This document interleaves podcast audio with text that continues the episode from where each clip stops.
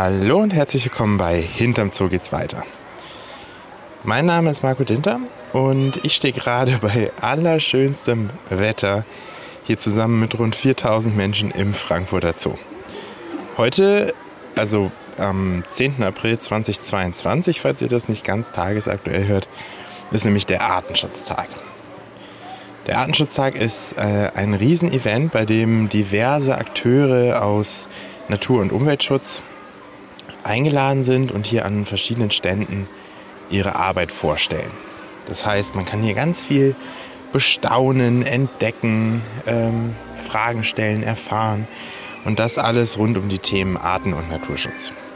Und als wichtigster Partner vom Frankfurter Zoo ist natürlich auch die Zoologische Gesellschaft Frankfurt hier mit einem Stand vertreten, direkt vorne am großen Weiher. Hier werden vier ZGF-Projekte genauer vorgestellt und die Besucherinnen und Besucher dürfen Fragen aufschreiben und stellen an die Projektmitarbeitenden und wer sich traut, darf die sogar direkt in mein Mikrofon sprechen. Ein paar der Fragen beantworten mir dann die ZGF-Kolleginnen und Kollegen später in dieser Folge und auch in der nächsten Folge. Erstmal möchte ich den Artenschutztag aber zum Anlass nehmen, um darüber zu sprechen, warum Zoos sich überhaupt im Natur- und Artenschutz engagieren.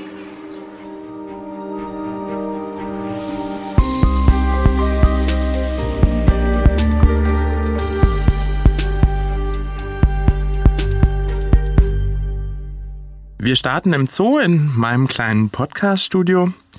Ich möchte nämlich erstmal rausfinden, warum sich Zoos überhaupt im Natur- und Artenschutz engagieren. Mir gegenüber sitzt jetzt Christine Kurle. Christine ist Leiterin der Abteilung Presse- und Öffentlichkeitsarbeit hier im Zoo und auch Pressesprecherin. Hallo Christine, erstmal schön, dass du da bist. Hallo Marco. Ich habe eben vom Artenschutztag des Frankfurter Zoos berichtet. Dein Team hat da ja wirklich seit vielen, vielen Wochen dran geplant, vorbereitet, aufgebaut. Da steckt ja eine Menge Arbeit mit drin. Warum ist uns dieses Thema, also das Thema Arten- und Naturschutz, denn überhaupt so wichtig? weil es einfach wichtig ist, nicht nur für uns, nicht nur für die Zoos, sondern natürlich zusammen äh, mit ähm, dem Erhalt der biologischen Vielfalt und dem Klimawandel sind das die wichtigen Themen unserer Zeit. Und natürlich ähm, sind wir als Zoos die ja auch global vernetzt sind mit vielen unterschiedlichen Naturschutz- und Artenschutzprojekten ganz nah an der Thematik dran. Also man sagt ja immer, dass Zoos vier Aufgabenbereiche haben. Man kann es auch die vier Säulen nennen. Das ist zum einen mal die Bildung, ja, da machen wir ja sehr viel, weil wir halt auch viele Menschen erreichen. Wir machen Forschung tatsächlich, traditionell schon immer und immer mehr. Natürlich sorgen wir auch für eine schöne Atmosphäre und für äh, Entspannung, ähm, also für den Bereich Erholung. Aber ganz wichtig und immer wichtiger ist eben der Natur- und Artenschutz, den die Zoos auch koordiniert, gemeinsam, äh, sehr engagiert betreiben. Aber warum denn eigentlich ausgerechnet die Zoos? Warum sind die prädestiniert für, für diese Arbeit? Naja, ich denke, wir haben schon eine ganz, ich sag mal, intrinsische Motivation. Ich glaube, kaum jemand entscheidet sich dafür, äh, für einen Zoo zu arbeiten, der nicht weiß, wie extrem wichtig Natur- und Artenschutz heutzutage ist. Also das mal schon so vorneweg. Und wir sind ja auch, wie gesagt, echt nah dran. Kaum jemand weiß, wie vernetzt Zoos untereinander sind auf regionaler, auf Länderebene, aber natürlich auch international. Ähm, wir sind aber nicht nur ähm, aus uns heraus dem Natur- und Artenschutz verpflichtet, sondern wir sind es tatsächlich auch von gesetzgeberischer Seite her. Also um ein Beispiel zu nennen, es gibt eine Zoo-Richtlinie der EU, die ist bereits von 1999 und da definiert sie Natur- und Artenschutz als eine der wichtigsten Aufgaben wissenschaftlich geführter Zoos. Also das mal so zum einen, zum anderen aber natürlich auch, wir können Natur- und Artenschutz. Wir haben unendlich viele Jahre und Jahrzehnte, teilweise sogar schon weit über 100 Jahre Erfahrung in der Haltung und der Zucht von Tieren. Wir sind einfach die Experten auf diesem Gebiet. Und zwar hm, die unterschiedlichsten, die exotischsten Tierarten, die man sich vorstellen kann. Und was ich eben schon angedeutet habe, wir erreichen mit unserer Arbeit natürlich unendlich viele Menschen, also Millionen von Menschen. Allein die deutschsprachigen Zoos, die im unserem Zooverband, dem VDZ, organisiert sind. Rund 45 Millionen Menschen im Jahr. Und denen können wir unsere Botschaften mitgeben. Denen können wir unsere Tiere vorstellen, die ja als Botschafter für ihre wildlebenden Artgenossen dienen. Und das hat ein enormes Potenzial. Und äh, allein in Frankfurt, also sagen wir mal in Vor-Corona-Zeiten, erreichen wir ja schon über 800.000 Menschen. Und viele davon nehmen unsere Botschaften mit. Was Zoos auch noch machen, und warum es für uns so wichtig ist, auf diesem Feld zu arbeiten, wir machen unheimlich viel Forschung. Wir machen Forschung in Zoos und Verhaltensforschung zum Beispiel. Aber die Ergebnisse sind wichtig für die Arbeit der Feldbiologen in den einzelnen Schutzprojekten. Also dadurch, dass man bei uns die Tiere natürlich äh, sehr unmittelbar erleben kann, mit ihnen forschen kann, ähm, wie man es an einem Wildtier, das versteckt lebt und, und äh, flüchtet, nicht machen kann, so können wir natürlich ähm, sehr hilfreich sein für die Feldarbeit. Und äh, ja, es geht sogar so weit, dass viele Zoos, unter anderem auch wir, eigene Professuren finanzieren. Stiftungsprofessuren haben wir auch an der Goethe-Uni im Bereich der Biowissenschaften. Genau, wenn euch das Thema Forschung in Zoos noch näher interessiert, da haben wir auch mal eine Podcast-Folge gemacht, die sechste Folge aus unserer Reihe. Da gehen wir noch mal ein bisschen genauer auf Beispiele ein, äh, was Zoos alles in der Forschung machen können. Und ein ganz wichtiger Punkt ist sicher auch, du hast gesagt, wir erreichen viele Menschen, in Vor-Corona-Zeiten 800.000 Besucherinnen und Besucher jedes Jahr. Damit können wir auch Gelder generieren. Zum Beispiel, und der hat jetzt quasi einjähriges Jubiläum gefeiert, der Naturschutz-Euro hier im Frankfurter Zoo. Was ist das denn eigentlich genau? Das ist eine sehr, sehr gute Sache. Das ist der ein kleiner freiwilliger Beitrag, äh, für den man sich entscheiden kann, wenn man den Zoo besucht. Das heißt also, auf unseren normalen Ticketpreis ähm, gibt es einen Aufschlag von einem Euro. Wie gesagt, der ist freiwillig, den kann man zahlen oder eben auch nicht. Und dieser Naturschutz-Euro, der fließt komplett 100 Prozent und ohne Abzüge in sechs Naturschutzprojekte, die wir fördern und unterstützen. Wenn das fast jeder zahlt, äh, der in den Zoo kommt, sind das ja sicher einige Gelder, die da schon zusammengekommen sind. Ich habe gerade gesagt, wir haben damit im März 2021 angefangen. Wir sind ja jetzt ein gutes Jahr später. Kannst du mir da schon Zahlen nennen, wie viel wir damit eingenommen haben? Uh, ja, da sind wir super happy. Es waren nämlich allein im letzten Jahr äh, rund 120.000 Euro. Und das muss man halt echt sagen, unter Corona-Bedingungen. Das heißt, wir hatten Lockdowns, wir hatten über Monate hinweg ähm, Limitierungen bei den Besucherzahlen und äh, auch im Zoo viele Einschränkungen. Und trotzdem haben über 70 Prozent der erwachsenen Besucherinnen und Besucher gesagt, jawohl, das ist eine gute Sache, das unterstützen wir wir. Das klingt auch echt wirklich gut. Und was für Projekte sind das genau, die unterstützt werden? Das haben die so für Qualitäten?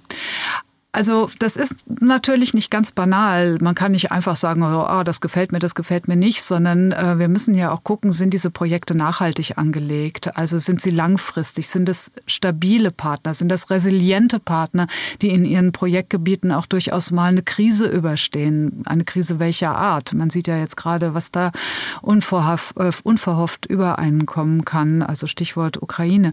Also wir brauchen Partner, die auf äh, guten Fundamenten stehen stehen und äh, denen wir vertrauen können, die etabliert sind.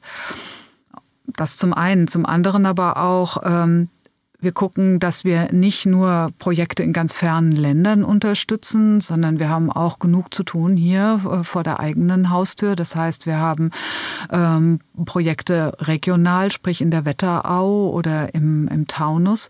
Wir haben dann aber natürlich auch die großen Projekte in Überseegebieten Südamerika, Südostasien und Afrika. Und wer sind diese Projektpartner, von denen du gerade gesprochen hast?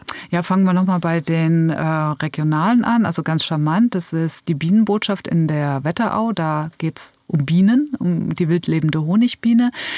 Und äh, dann kommen wir schon gleich äh, zur Zoologischen Gesellschaft. Also ihr seid ja hier äh, unser, unser wichtigster und größter Partner in dem Bereich. Und äh, da haben wir einmal das Projekt im Wispertaunus. Ähm, dann haben wir äh, in Südostasien äh, die, das Engagement für unter anderem die Orang-Utans, aber auch andere ähm, Tiere im Bukit Tikapulu Nationalpark. Stichwort Dschungelschule haben wir schon viele Geschichten drüber erzählt. Dann haben wir den Manu Nationalpark in äh, Südamerika. Da ist das Flaggschifftier, sag ich mal, der Brillenbär. Äh, und dann haben wir natürlich die Serengeti. Das ist ja traditionell ein Betätigungsfeld der Zoologischen Gesellschaft und auch des Frankfurter Zoos damit. Und dann haben wir natürlich noch ähm, den Schutz der Humboldt-Pinguine und das machen wir zusammen mit Sfinisco. Das sind ja alles spannende Projekte. Kann ich die auch, wenn ich dann meinen Naturschutz-Euro gezahlt habe, im Zoo irgendwo erleben? Ja, natürlich. Also das wollen wir auch. Das ist so ein großes Anliegen, dass man eben auch erfährt, was man da gespendet hat und wofür. Also wir haben das einmal dezentral an verschiedenen Stellen am Zoo, äh, im Zoo an den Gehegen von diesen Flaggschifftieren. Ähm, da erklären wir das. Aber wir haben es auch an zentraler Stelle jetzt ganz neu. Da haben wir nämlich eine kleine Ausstellung gemacht in unserer sogenannten Infobox Artenschutz, ja, Naturschutz, Infobox Naturschutz. Und da kann man in einer kleinen interaktiven Ausstellung sehr, sehr schön erleben, was mit dem Naturschutz Euro alles so passiert. Das klingt spannend, das werde ich mir auch mal anschauen. Direkt neben dieser Infobox Naturschutz hatte die ZGF, also die Zoologische Gesellschaft Frankfurt, am Sonntag beim Artenschutz auch ihren Stand. Und dort konnte man den Mitarbeitenden der ZGF-Projekte Fragen stellen. Und ich war auch mit meinem Mikro unterwegs und habe die Fragen quasi mit O-Tönen eingesammelt. Wer sich getraut hat, in mein Mikro zu sprechen, ähm, damit diese Folge jetzt nicht episch lang wird, da sind natürlich einige Fragen zusammengekommen, lassen wir heute mal zwei ZGF-Kollegen zu Wort kommen äh, aus zwei dieser Projekte und in der nächsten Folge machen wir dann die nächsten zwei und stellen jetzt eure Fragen an die Kolleginnen und Kollegen aus unseren ZGF-Projekten. Erstmal dir vielen Dank, Christine. Ich danke.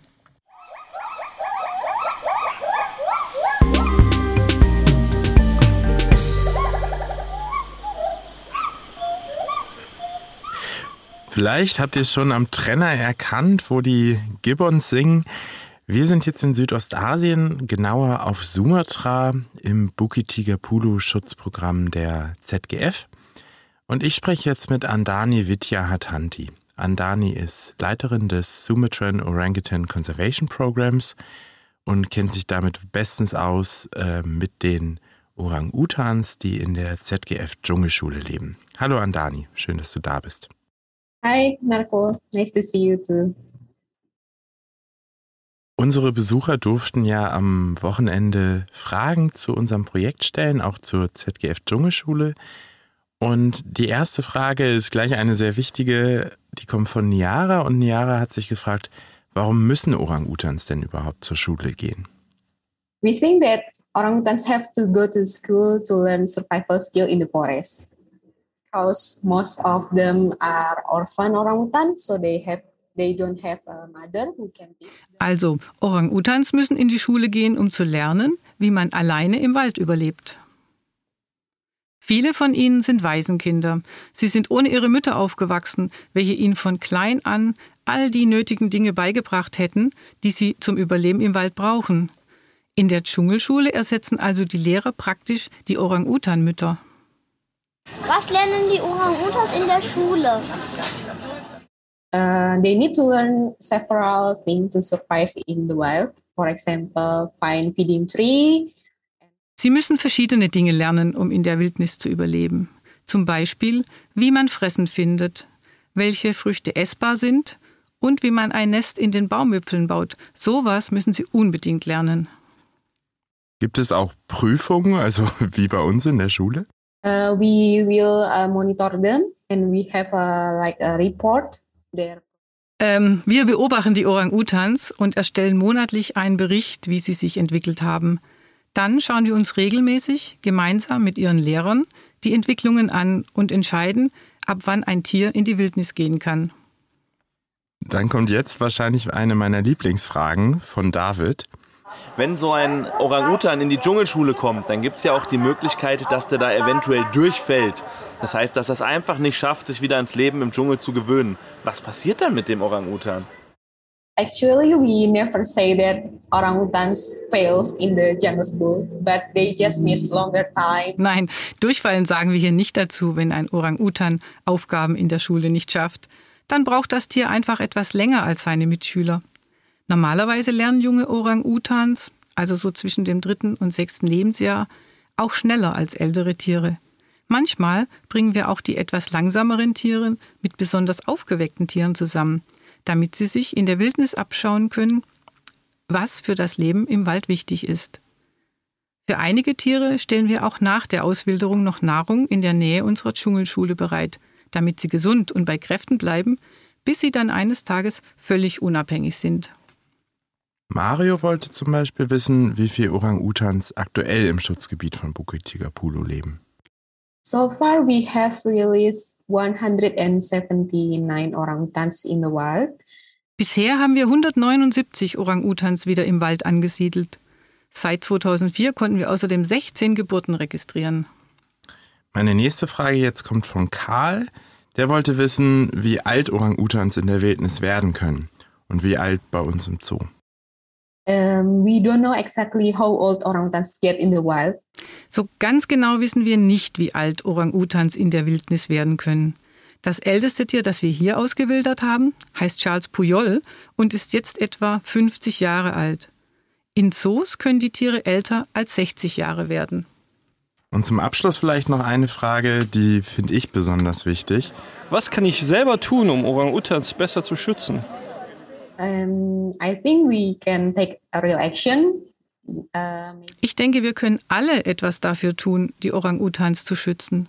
Beispielsweise, indem man Organisationen wie die ZGF unterstützt oder auch bewusst auf Produkte mit Palmöl verzichtet. Hier auf Sumatra sollten die Leute sehr genau abwägen, wie sie ihr Land und ihre Plantagen nutzen. Auch kann man im Naturschutz praktisch mitarbeiten oder spenden. Warum ist Palmöl denn so ein Problem? Because in Indonesia there's so many land uh, conversion for now. Actually we have uh Weil sich in Indonesien das Land dadurch sehr stark verändert.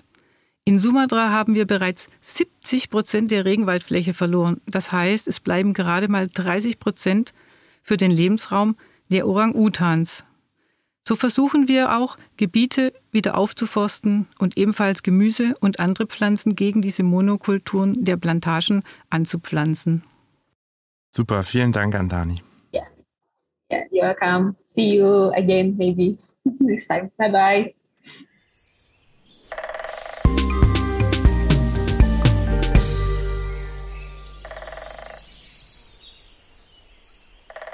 Wir bleiben im Wald, äh, diesmal aber nur wenige Kilometer vom Frankfurter Zoo entfernt.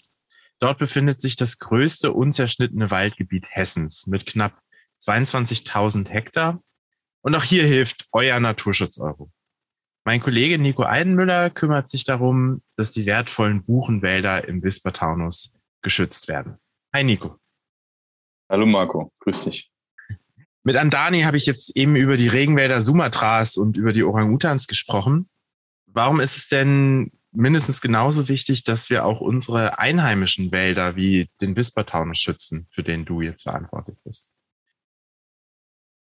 Ähm, das ist natürlich aus dem Grund wichtig, da wir jetzt äh, beispielsweise ähm, das Nashorn äh, nicht vor unserer Haustür schützen können. Dafür haben wir viele andere bedrohte Tier- und auch Pflanzenarten, für die wir hier in Deutschland verantwortlich sind. Äh, allen voran beispielsweise die Buche.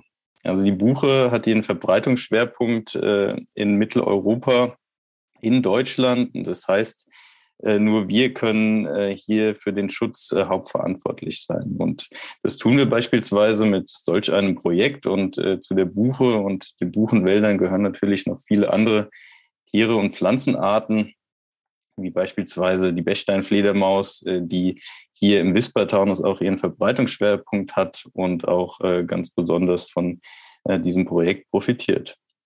Wir haben auf dem Artenschutztag Fragen von unseren Besucherinnen und Besuchern gesammelt. Und davon würde ich dir jetzt gerne einfach ein paar stellen.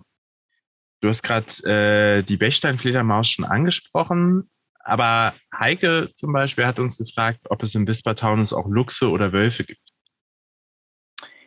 Luchse äh, wurden bislang im Wispertaunus nicht nachgewiesen. Also die sind in der Vergangenheit immer mal wieder durch den Taunus äh, und wahrscheinlich auch bis in den Wispertaunus vorgedrungen und durchgewandert. Ähm, allerdings äh, haben wir seit äh, letztem Jahr ein Wolfsrudel, das äh, wieder hier eingewandert ist. Also die Elterntiere sind ähm, äh, Ende 2020 und dann 2021 dort sesshaft geworden und haben auch letztes Jahr äh, dann im Frühsommer Junge bekommen. Das hat uns sehr gefreut, äh, sodass wir da jetzt wieder ein kleines Wolfsrudel, das erste ähm, deshalbte Wolfsrudel und der erste Wolfsnachwuchs in ganz Hessen, äh, seitdem wir die Wölfe äh, ja leider im 19. Jahrhundert ausgerottet haben. Ja. Woher weiß man dann, dass die Wölfe zurück sind? Also wurden die beobachtet oder? Genau, also äh, zu Anfangs gab es da Sichtbeobachtungen, aber äh, es gibt natürlich auch äh, Kamerafallen, die im Wald hängen, äh, wo Aufnahmen gemacht werden konnten. Und dann letztlich ähm, wurden dann auch genetische Proben genommen, zum Beispiel von Haaren oder Kot, die dann sicher nachgewiesen haben, dass es sich hier um Wölfe handelt. Okay, wir kommen direkt zur nächsten Frage. Wir bleiben so ein bisschen in der Tierwelt. Äh, die nächste Frage kommt von Winnie aus Bad Vilbel. Gibt es Wildkatzen im Wispertaunus? Ja, es gibt Wildkatzen im Wispertaunus. Äh, die waren auch niemals weg. Ähm, genau, die Wildkatze wurde ja in der Vergangenheit äh, auch stark bejagt und das hat zur Ausrottung in Teilen oder in weiten Teilen Deutschlands geführt. Aber ähm, der Taunus und auch der Wispertaunus war eins der Refugien, wo sich die Wildkatze immer halten konnte und von dort aus jetzt auch wieder ähm, ja, neue angrenzende Wälder besiedelt. Okay, ich habe hier auf meinen Karten noch eine, äh, das scheint ein Wildkatzen-Fan zu sein, da sind gleich ganz viele Fragen drauf. Dann äh, vielleicht gehen wir da einfach mal zwei, drei von durch ähm, und dann wissen wir hinterher alles über die Wildkatze. Wie viele gibt es denn im Wispertaunus? Wisst ihr das? Wie viele Katzen? Also es gab kürzlich eine Erhebung über, über den Taunus und da wurden rund 50 Tiere ähm, äh, festgestellt. Ähm, und wie viel das genau im Whisper-Taunus sind, das werden wir jetzt auch im, im anstehenden Projekt untersuchen und dann können wir da auch genaue Zahlen in Zukunft liefern, um dann auch entsprechend ähm, die Populationsdynamik und eventuell Zunahme ähm, dann überwachen zu können in Zukunft. Ähm, die nächste Frage auch auf dem Zettel von einem anonymen Menschen tatsächlich, deswegen kann ich jetzt keinen Namen dazu sagen. Wie unterscheiden sich denn die Wildkatzen von den Hauskatzen? Ja, die Frage musste kommen. Ähm, das ist auch eine sehr gute, äh, wenn gleich auch sehr äh, schwierige Sache äh, in der Realität. Zum einen muss man sehr viel Glück haben, dass man die Wildkatze überhaupt mal zu Gesicht bekommt. Die ist ja sehr scheu und, und dann wird es wahrscheinlich auch nur so eine kurze Momentaufnahme sein, wo man dann das Glück hat, sie zu sehen. Ähm, genau, also im Grunde genommen gibt es da so ein paar Merkmale, äh, die, die sich da unterscheiden. Also zum Beispiel ähm, hat die Wildkatze einen deutlich, also eine, eine ge gebänderten Schwanz, ähm, der etwas gedrungen ist am Ende und mit so einer schwarzen äh, Färbung endet. Ähm, allerdings äh, kennen wir ja auch diese getigerten Hauskatzen, die haben auch eine ähnliche Ringelung dann meist am Schwanz, die ist dann ein bisschen deutlich gefärbter als bei der Wildkatze. Der Schwanz ist auch nicht ganz so buschig wie bei der Wildkatze, sondern eher äh, sehr kurzhaarig und etwas länglicher. Ähm, insgesamt ist, äh, wirkt die Wildkatze so ein bisschen gedrungener vom, äh, vom Körperbau, was mit äh, der dichten Behaarung zusammenhängt. Also vor allen Dingen im Winter haben sie doch deutlich dichteres, dichteres Fell als die Hauskatze. Und ähm, genau, aber letztlich, ähm, äh, letztlich sicher feststellen, ähm, kann man das nur, wenn man ein sehr, sehr gutes Foto hat oder dann ähm, anhand einer genetischen Analyse ähm, oder bei Todfunden kann man dann auch sich den Schädel angucken. Der ist ein bisschen größer bei der Wildkatze als bei der Hauskatze. Genau. gar nicht so einfach. Ähm, was sicher auch nicht einfach ist, und das ist dann hier die letzte Frage auf diesem Zettel, ist, ähm, wie wir unsere Wälder besser schützen können, um den Lebensraum von Wildkatzen zu verbessern. Also grundsätzlich ähm, bevorzugt die Wildkatze ja ausgedehnte Wälder, strukturreiche Wälder. Dazu zählen dann ähm, junge und ältere Bäume, auch mal umgeworfene Bäume oder schrägstehende Bäume, wo die Wildkatze dann äh, in die Baumkronen klettern kann, um Rückzugsorte zu finden. Aber dann auch ähm, beispielsweise ein hoher Totholzanteil, äh, wo dann erhöhtes Höhlenangebot ist oder auch mal hohle Baumstämme rumliegen. Äh, das sind so Strukturen, die die äh, Wildkatze bevorzugt. Das heißt, wir müssen weg von den eher eintönigeren Wäldern hin zu strukturreicheren Wäldern und ähm, das ist natürlich in den Naturwäldern, wie wir sie jetzt hier anstoßen, beziehungsweise die schon teilweise im Wispertaunus vorhanden sind, der Fall. Und wie schafft man das? Das wäre die nächste Frage, ähm, die Menschen dazu zu bringen, genau diese strukturreichen Wälder und diese ähm, Naturwälder wertzuschätzen, äh, vielleicht auch kennenzulernen und gleichzeitig dabei den Wald in Ruhe zu lassen. Hm. Der, die Naturwälder erfüllen natürlich vielfältigste Funktionen für uns Menschen und für die Natur. Das ist an allen voran natürlich äh, der Lebensraum für viele äh, verschiedene bedrohte Tier- und Pflanzenarten, wie vorhin schon angesprochen, beispielsweise die Wildkatze. Ähm, aber natürlich auch viele weitere Arten, äh, wie jetzt ähm, die äh, Totholzkäfer beispielsweise. Um dann mal eine große Artengruppe zu nennen, da gibt es ähm, rund 1400 in Deutschland davon, die auf Totholz ähm, angewiesen sind als Lebensraum äh, und oder Nahrung. Und das ist natürlich ein ganz wichtiger Punkt, also der Schutz der Artenvielfalt vor unserer Haustür. Aber natürlich leisten Naturwälder auch einen wichtigen Beitrag zur Klimawandelabmilderung, ähm, dadurch, dass sie äh, enorme Mengen an Kohlenstoff binden können im Wald und im Boden. Ähm, und dann haben sie natürlich einen sehr hohen Wert für, für uns als Menschen als Naherholungsraum. Also wir können darin wandern gehen, spazieren gehen. Äh, es ist schön kühl. Ja, wir äh, bekommen eine Abwechslung ähm, vom stressigen Stadtalltag und äh, können dort wieder ähm, zur Ruhe finden. Genau, das war im Grunde auch die letzte Frage, die jetzt von, von Easy aus Frankfurt kommt. Wenn der Wispertaunus jetzt Naturschutzgebiet wird, kann man da noch wandern?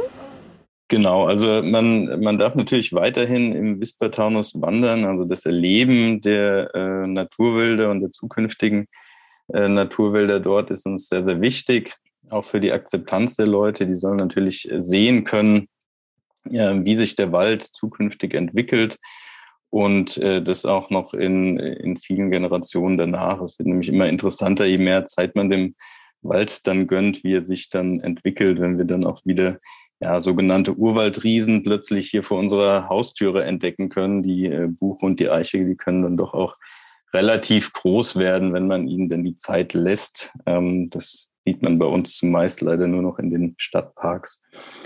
Ähm, genau, und was wir dann im Rahmen des Projektes aber natürlich auch machen, ist eine sogenannte Besucherlenkung. Äh, das heißt, wir äh, möchten die Besucher dann besonders interessante Orte führen äh, und ähm, äh, auf der anderen Seite werden wir dann aber auch Rückzugsorte für die ähm, störungsempfindlichen Tierarten, wie beispielsweise die Wildkatze, ähm, einrichten, ähm, damit äh, ja genau die Tiere auch äh, Ruheräume vorfinden. Super, vielen Dank. Dann haben wir alle Fragen beantwortet. Ich danke dir sehr. Sehr gern, Marco.